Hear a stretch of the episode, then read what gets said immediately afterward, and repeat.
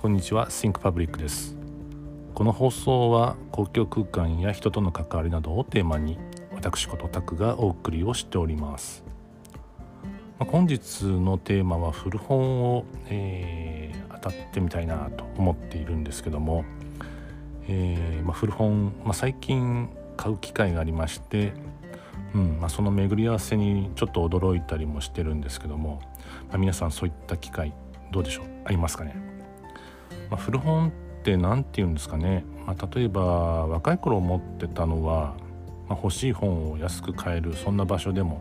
あるっていうことも思ってたんですけども、まあ、例えばなんとかオフさんとかね、まあ、そういったあの本の種類も多く、えー、持ち合わせた本屋さんっていうのは、えーまあ、自分のその何て言うんですかね。こういった本が欲しいなということで、まあ、その本屋に行って、まあ、少しだけ安く買えたりとかそんな喜びもあったんですけどもうんなんか最近ちょっと自分の中でもその古本っていうのがちょっと違った感覚になってきたなっていうのを感じてます。まあ、今日はその古本ですねそちらを取り上げてお送りしたいなと思いますのでよろしければこの後もお聴きください。それではどうぞ。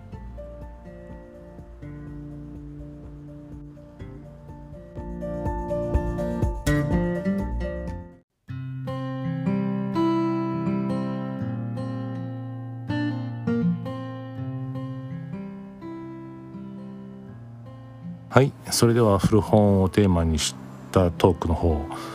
えー、お送りしたいなと思うんですけども、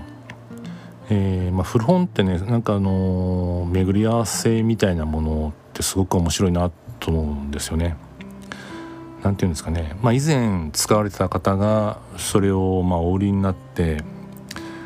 まあお一人であったり2人3人とそういうなんていうんですかね。あのまあ、人から人へ得たものがまた自分のとこにも回ってくるみたいなそんなことになると思うんですけどもたまにそのすごく不思議だなと思うのがその本との出会った時っていうんですかねそのタイミングとか、まあ、あとその、まあ、その本を以前疲れた方はどんな思いでこの本をお売りになったんだろうとか、まあ、そんなうん、まあ、最近よくある何て言うんですかねその使い捨て文化みたいなことも言われてたりしますけども、まあ、そういったものとはまた真逆の、まあ、数年とか、まあ、多い時には数十年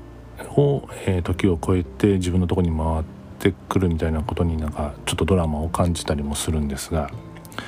えー、皆さんいかがでしょうか？えー、まあ、その古本もねあのいろんな形があると思うんですよね。まあ、冒頭にお話したような、えー、まあ、本屋さんに近いような、えー、数を取りえ取り揃えた本屋さんもあれば、えま神保町のようなですね、ま専門書というか専門店でいろいろ分かれていて、まそれを巡る旅みたいなこともできる、え街もあれば。まあ、最近あの多いのがマルシェ的な本屋さんっていうんですかねあの、まあ、短期間の、まあ、期間だけ、えー、そういった特別ブースというかですねを、えー、お借りになって、まあ、そこで出店されるっていうケースもちょいちょいあると思うんですけども、えー、そのまあ今日は3つ目のテーマをですねちょっと話したいなと思っています。えーまあ、それはつい最近なんですけどもね愛知県の阿久井町で、まあ、ある期間だけ開催された古本市があったんですけども、まあ、そちらで、あのまあ、90年代の雑誌に出会えたんですよね。まあ、90年代というとどうでしょうね、えー、まあ25年、まあ、その本からすると25年から30年近いのかな、うん、あの本当に長い時間をかけて巡り合った本だったんですけども。えーまあ、その本、まあ、数冊、えー、雑誌だったんですけども、えー、巡り合って購入しましてでその一冊がですね「ディス」という本になります。まあ、この「ディス」なんですけども、まあ、歌手の佐野元春さんが、まあ、ご自身で編集して出版されていた本でして、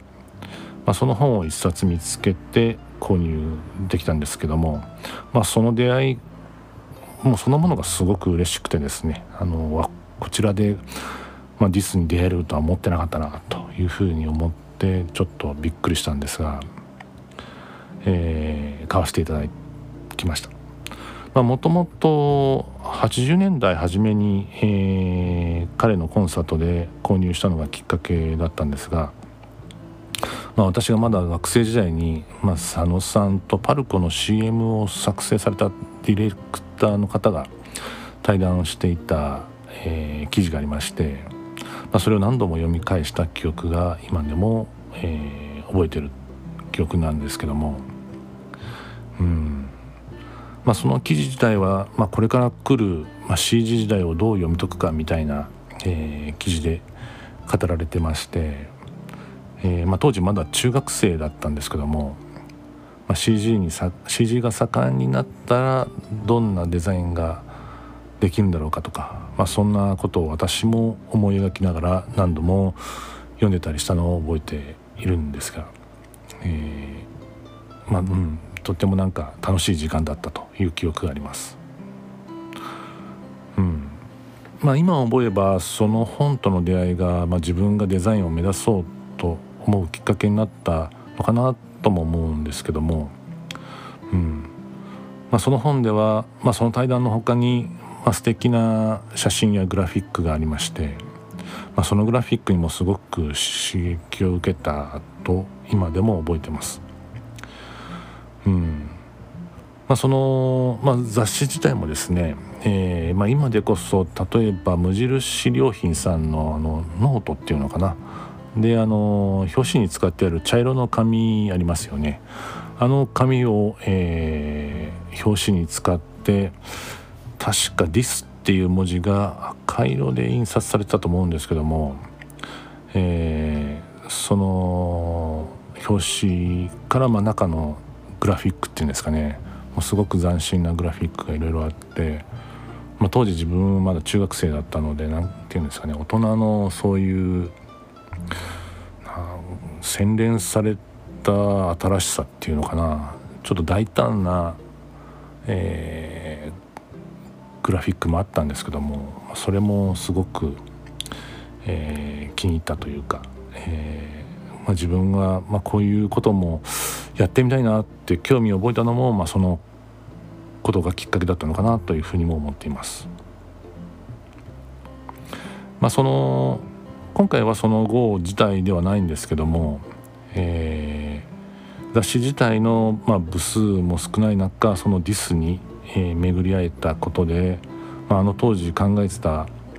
未来と今がどう違うのかとかですね、まあ、全てがえー、今という未来がいいのかとか、まあ、そんなことを自問しながら見てたりもしていました。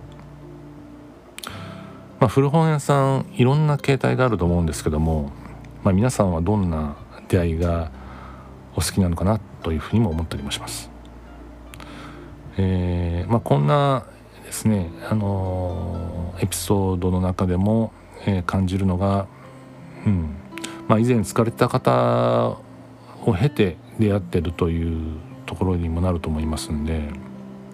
あ、そういった過去の方はどういった思いで使ってたのかなとか、うんまあ、そういったこともいろいろ面白いなと思って考えたりしてます。はい。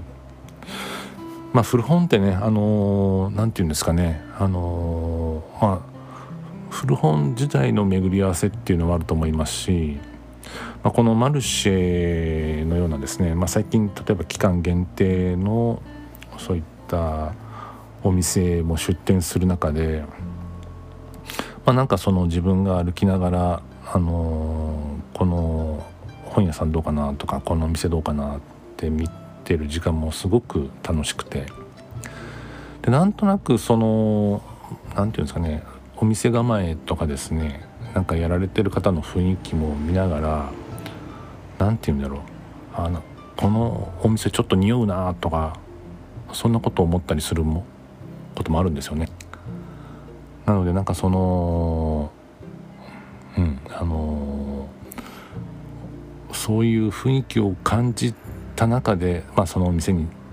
足を運んででそこで何て言うのかなあの今まで見たこともないタイトルの本とかにも出会うんですけども、まあ、そういう中でペラペラっとめくった中で、うん、あの出会うその瞬間っていうんですかね。がまあ、うん、まあ俗に言う最近ねアマゾンなんかでもやっぱりそのネットでパチパチっといろいろ決め打ちで買えることもあると思うんですがなんかそういううん。まあ、効率的にはできないようななんかその巡り合わせのタイミングとかなんかそういったものが自分でも、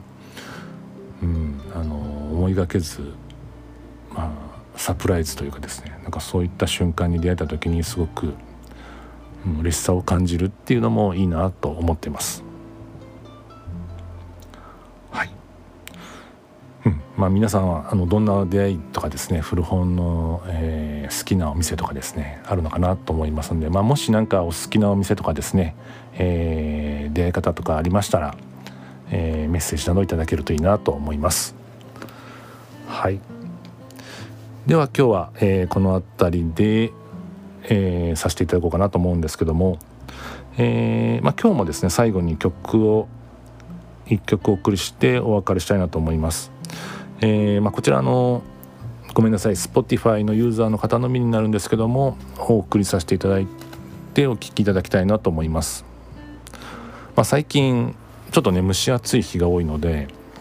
えー、まあ、乾いた歌声と、まあ炭酸飲料を飲んだようなですね、えー、スカッとする音楽をお届けしたいなと思うんですけども、えそんな中で今日セレクトした曲はマイ・ダーケスト・デイズの Like Nobody Else をお送りしたいなと思います。まあ、ちょうどこの曲ですね。あのサビのところが、えー、ちょっとスカッとするようなですね、えー、音楽というかでサウンドになってますのでまあ最近のこの気候の中で聴いていただくと少しでもすっきりとした気分になるではなるのではないかなと思って選ばせていただきました。もしお気に入りの方がいたらですね、えー、チェックをいただきたいなと思いますはいでは今日もありがとうございました次回もお楽しみにしてくださいでは Have a nice day. Bye.